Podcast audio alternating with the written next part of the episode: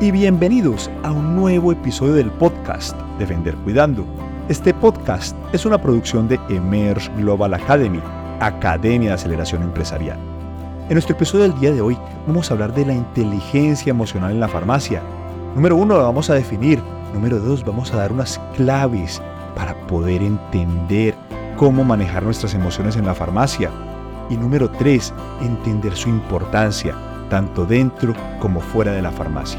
Mi nombre es Miguel Uribe y quiero agradecerte por dedicar estos minutos a escucharnos y sobre todo felicitarte por invertir en ti y en tu crecimiento junto con Emerge Global Academy y este podcast de Vender Cuidando.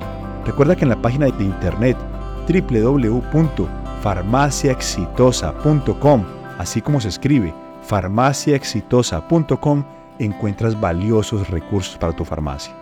Te mando un abrazo y disfruta de nuestro episodio del día de hoy.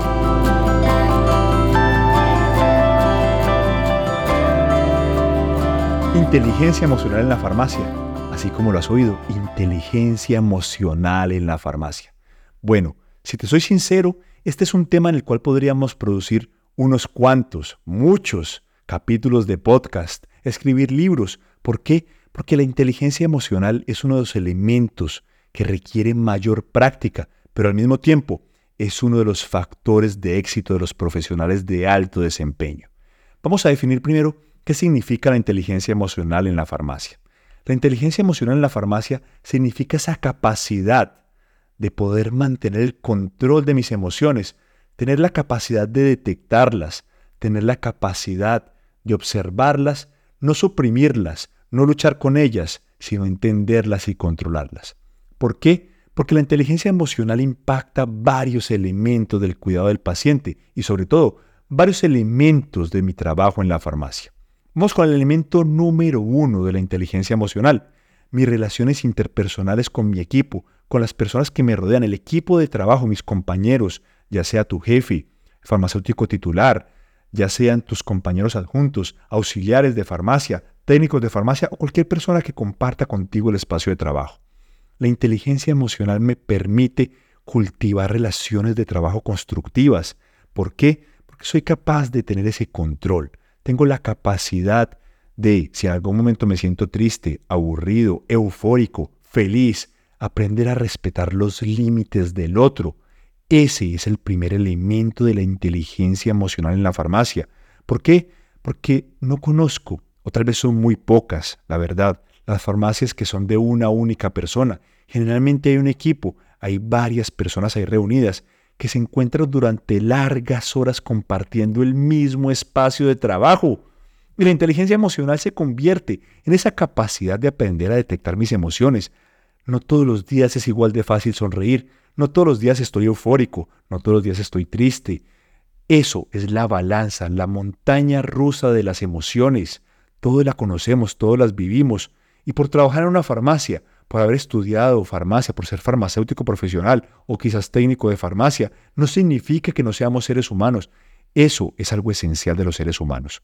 Por lo tanto, para cultivar relaciones de confianza, relaciones amenas de trabajo en la farmacia, debemos aprender a construir inteligencia emocional. Ahora vamos con el segundo aspecto, y es con el paciente. ¿Por qué? Porque no vas a encontrar siempre a ese paciente amable, agradecido, feliz que llega a tu farmacia. No, no, no, no, no. No son todos así. Sí, existen y son muchos. Quizás son la mayoría, en especial cuando has aprendido a cultivar los secretos de la empatía. Cada vez vas a cultivar mejores relaciones con los pacientes. Pero va a llegar un paciente, ese paciente desesperado, algunos groseros, otros que se las saben todas. Ya sabes, el paciente lo todo. El paciente del doctor Google, el paciente que no le sirve nada, el paciente aquí todo es muy caro, aquí todo es muy costoso.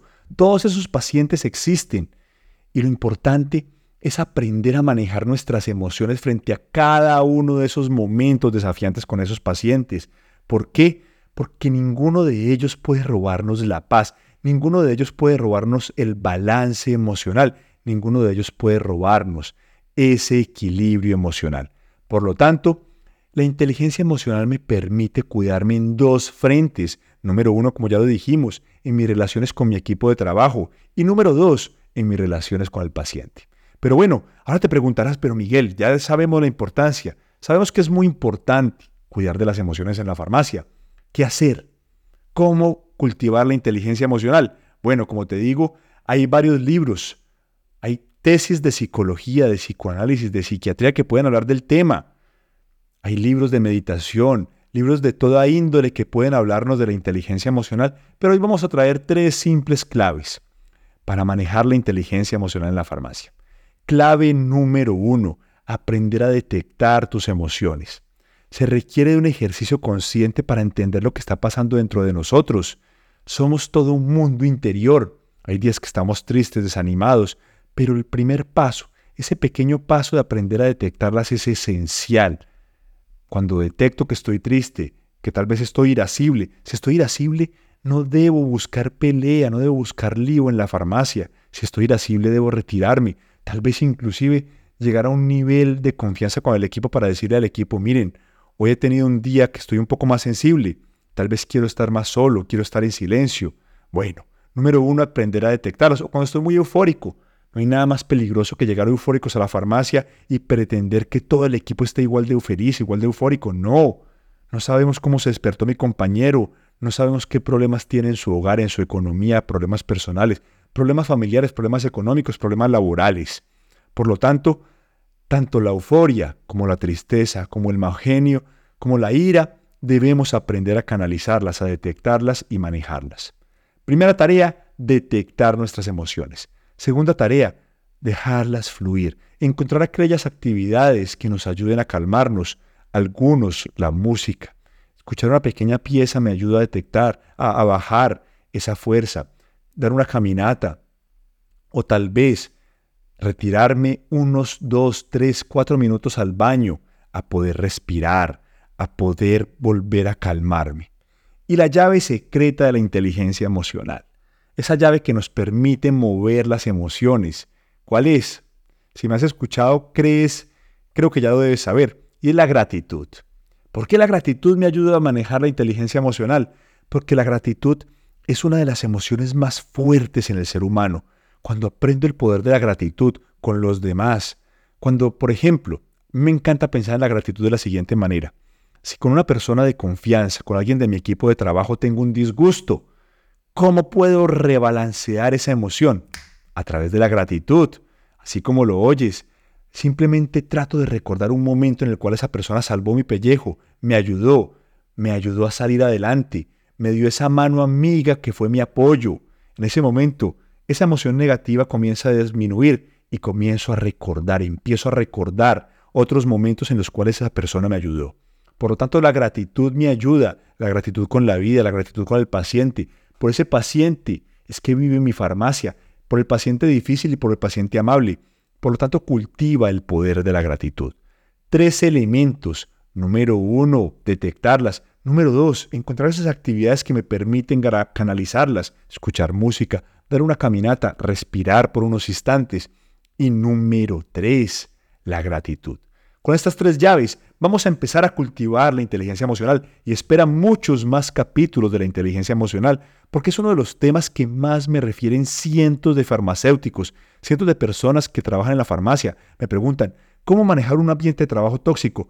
¿Cómo manejar mis emociones negativas? ¿Cómo mantener el entusiasmo en la farmacia? Y todo ello deriva de la inteligencia emocional. Por lo tanto, recuerda, vamos a seguir trabajando juntos la inteligencia emocional en la farmacia. Mi nombre es Miguel Uribe y quiero agradecerte por escucharnos el día de hoy y felicitarte por invertir en ti y en tu crecimiento junto con este podcast de Vender Cuidando, una producción de Emerge Global Academy. Y recuerda, en la página de internet farmaciaexitosa.com encuentras valiosos recursos para tu farmacia. Te mando un abrazo y te deseo una feliz y exitosa semana.